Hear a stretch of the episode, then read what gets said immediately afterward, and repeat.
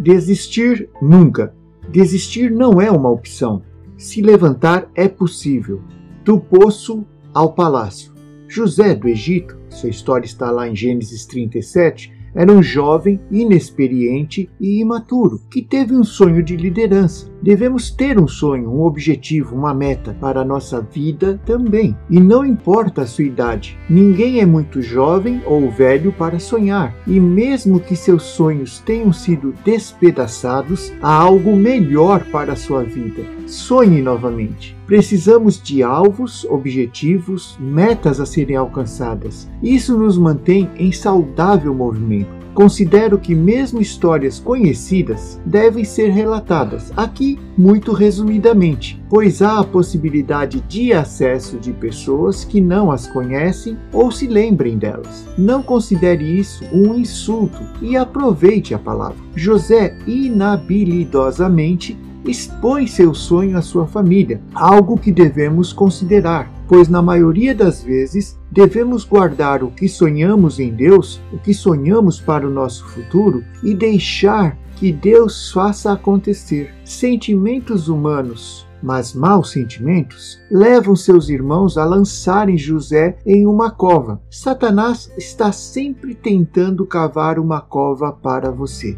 Depois o venderam como escravos. Gênesis 37, a partir do verso 18. Pessoas negativas que nada querem fazer tentarão impedir você de sonhar. Há vários tipos de poço, cova, que podem vir sobre sua vida: depressão, desânimo, pobreza, enfermidades e muitas outras coisas. O inverso de estar em um lugar que seja o palácio do Faraó representa um poço que representa o contrário do melhor da sua vida. O palácio, então, é o melhor e o poço deveria ser considerado como o pior. Gênesis 41:38 mostra uma situação totalmente diferente, mas muitos anos se passaram entre a escravidão e o palácio. Às vezes pensamos no palácio, a meta, o objetivo final, mas temos que entender o processo, o percurso até lá, o meio dessa jornada. Muitos consideram o caminhar cristão como subir em uma escada rolante. Subo e deixo a vida me levar, mas ela se assemelha mais a subir lances de escada, um exercício de fé a cada degrau. Você está a caminho do palácio nesse momento?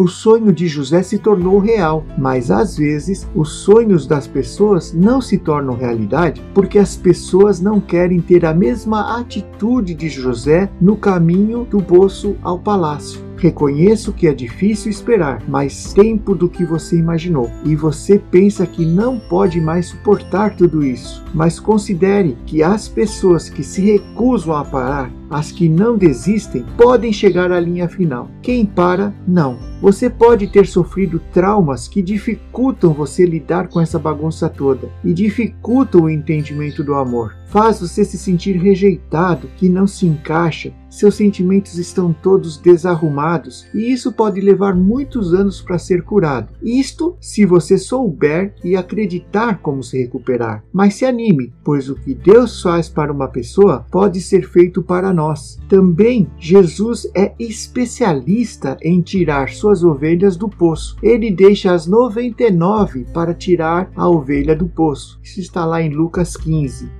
Sua bagagem de vida faz de você quem você é hoje e sua experiência pode ajudar a muitos. Mesmo preso injustamente, José, embora pouco sabemos do seu comportamento e atitude na prisão, foi colocado em posição de comando. Quando você é alguém posicionado com Deus, não importa onde esteja ou o que esteja passando, Deus te exaltará. A poderosa mão de Deus nunca te deixará. Seu favor nunca te abandonará e mesmo o mal que tentarem fazer redundará em bem. Falava de Deus a uma pessoa e ela raciocinou comigo. Eu trabalho como um desenho. Tinha uma esposa descendente de japoneses que morreu de AVC e tudo ficou muito difícil. Na verdade, ele estava bem revoltado.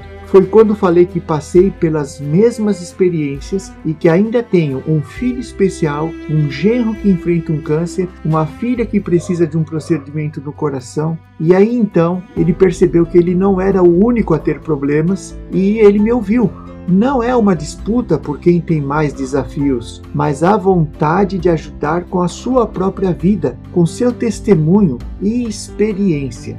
Você pode estar sofrendo muito nesse exato momento e desejar uma palavra que indique três passos mágicos para se livrar disso em 24 horas. Uma palavra que diga para aguentar tudo com um sorriso, não quero mais declarar que nunca vai parar, jamais desistir e o diabo vai ter que cavar cova para outra pessoa porque eu decidi não parar, o poço é destino dele, não nosso. Isso está em Apocalipse 21 a 3. Gosto de lembrar de Zacarias 9, versículos 11 12, que eu vou ler agora. Quanto a você, por causa do sangue da minha aliança com você, libertarei os seus prisioneiros de um poço sem água. Voltem à sua fortaleza, ó prisioneiros da esperança, pois hoje mesmo anuncio que restaurarei tudo em dobro para vocês. Nenhum poço pode te prender por causa da aliança de Cristo com você. Seja, portanto, um prisioneiro da esperança. Não se afaste dela, não desista dela. É impossível parar alguém que mantém a esperança de mudanças em sua vida.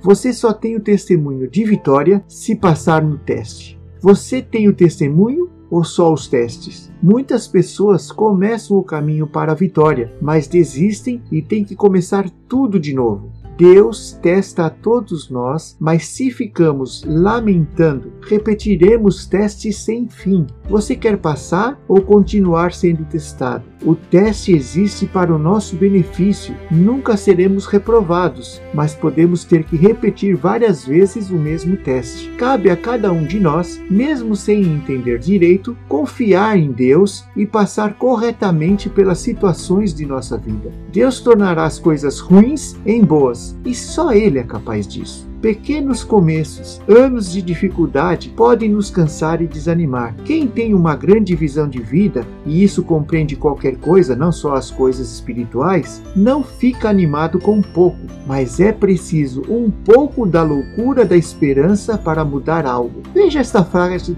de Jacques Kerouac que foi recentemente atribuída a Steve Jobs. Porque as pessoas loucas o bastante para acreditar que podem mudar o mundo são as que mudam. Se o que você está fazendo não está funcionando, pare de rodear o Monte Oreb, ceda e veja o que Deus quer que você faça com o que você tem já hoje. Você conhece a história do burro que caiu no poço? um burro caiu em um poço fundo, do qual não conseguia sair, e seu dono pensou que, como ele já era velho e seria muito trabalhoso tentar tirá-lo dali, iria enterrá-lo vivo. Começou a jogar terra no poço, e o jumento reclamou por um breve tempo, mas depois se calou. E o dono até pensou que ele se resignou ou morreu. Não percebeu que, não percebeu que, ao cair a terra nas costas do burro, ele sacudia e subia na terra que caía, até que, sem desistir, alcançou a possibilidade de simplesmente sair daquele poço. Qual sua atitude dentro do poço e com a terra que estão lhe jogando? Sabemos que Deus age em todas as coisas para o bem daqueles que o amam, dos que foram chamados de acordo com o seu propósito. Romanos 8, 28. Não desista e sejamos como o burro que saiu do poço. Que Deus te abençoe hoje e sempre. É o que eu peço em nome de Jesus. Amém.